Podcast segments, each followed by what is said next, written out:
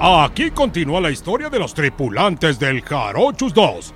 El capitán Altagracia, su abuelo Don Nicéforo, Don Manglio, el Pato y el sistema operativo Sirina, que salieron de la Tierra con la misión de encontrar un nuevo hogar para la humanidad. En el capítulo anterior, lograron salvarse de morir aplastados por la planta gigante de enlanche modificado, cantándole unos sones jarochos, y ahora se enfrentan al problema con qué alimentar al pequeño Chopepe Cookies 3.0. Ah, muy bien, tripulación. Por fin. Ya no tenemos ningún otro problema que ponga en peligro nuestras vidas. Ahora sí, es hora de retomar nuestra misión. No, que retomar la misión, Capi. Mire, este cucaracho se está comiendo mis utensilios de limpieza. ¡Trache acá! ¡Ah, Chihuahua, ese es mi estropajo! ¡No! Mm, ¡Chopepe malo! ¡Ya, capitán! ¡Aplástela! Ah, no, Pato, es- si no es para tanto. Ah, ¿Sabes qué, Sirina? Abre la cápsula de hipersueño de mi abuelo. Vamos a meter ahí a Cookies 3.0 para ponerla en pausa biológica y deje de comerse todo lo que hay en la nave. Abriendo cápsula de hipersueño. Ah, gracias, Siri. ¿Sirina?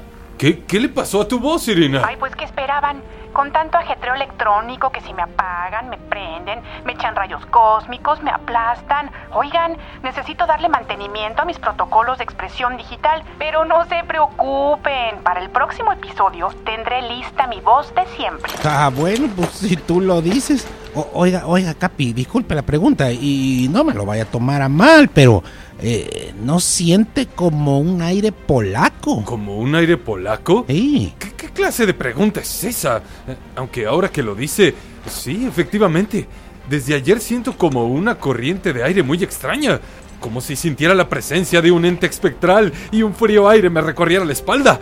Pero ¿cómo supo, don Manglio? Ay, Capi, pues es que la cucarachita no solo le dejó sus guantes sin dedo, como de te por ocho, sino que también le hizo un hoyo en el trasero a su pantalón espacial.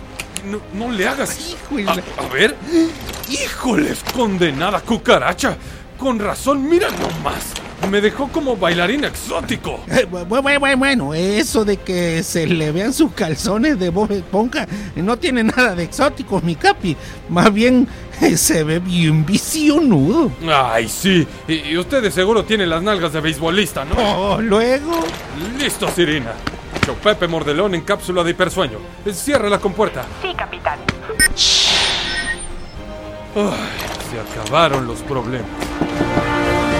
Nuestros amigos estaban fuera de peligro y sin ningún problema por resolver, más que encontrarle a la humanidad un nuevo hogar para vivir. Eh, pero, esperen un momento. ¿Escuchan ese sonido? Al parecer, algo o alguien está dando golpecitos en el exterior de la nave. ¿Qué pasará? No se pierdan la conclusión de este episodio más adelante, aquí, en el show de la Tierra.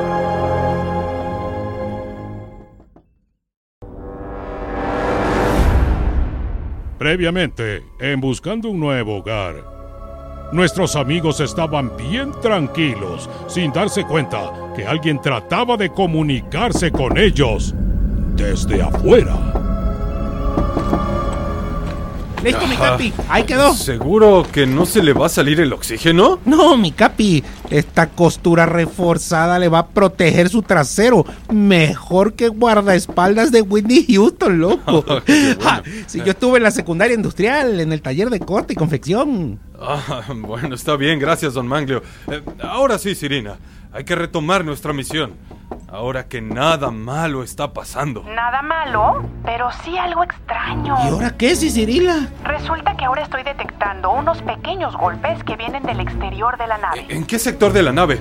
¡Rápido! Activa el escaneo láser. Aguante, ¿y si mejor nomás nos asomamos? Ah, pues sí, ¿verdad? A ver.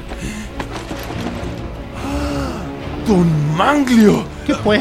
Pellizqueme para saber si estoy soñando. Eh, para eso sirve mejor un zape. Órale. ¡Hora!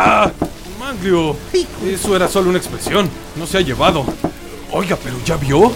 Es una rama de la planta la que está pegándole a la nave, eh, pero no la está atacando. Híjola, eh, ¿no será que quiere enterrar sus raíces y alimentarse de nosotros como si fuéramos maceta, mi No cap? lo sé, eh, Sirina, haz una búsqueda de patrones en los golpes de la planta. Sí, capitán.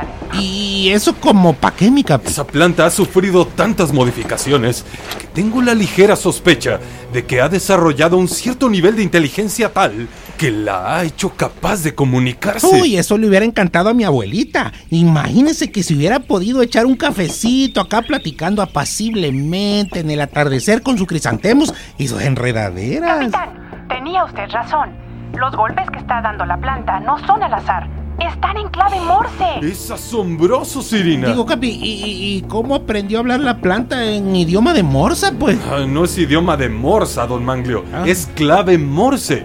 Un sistema de comunicación basado en golpes cortos y largos con el cual se puede uno comunicar a distancia o sin palabras. Eh, pero, ¿qué será lo que nos quiere decir la planta? Chale, mi Capi, ahora sí ya me está dando cosas. No, no tengas miedo. ¡Ay, ay, ay, ay, ay, ay, ay, ay, ay! ¿Qué pasará? ¿Qué misterio habrá? Hoy saldré por la noche. Ah, no, no, no. Esa es una canción de Rafael. ¿Qué será lo que quiere decirles la plantota de Nanche? No se pierde el siguiente episodio. Aquí, en el show de la Tierra. ¿Qué pasará? ¿Qué misterio habrá? Puede ser mi gran noche.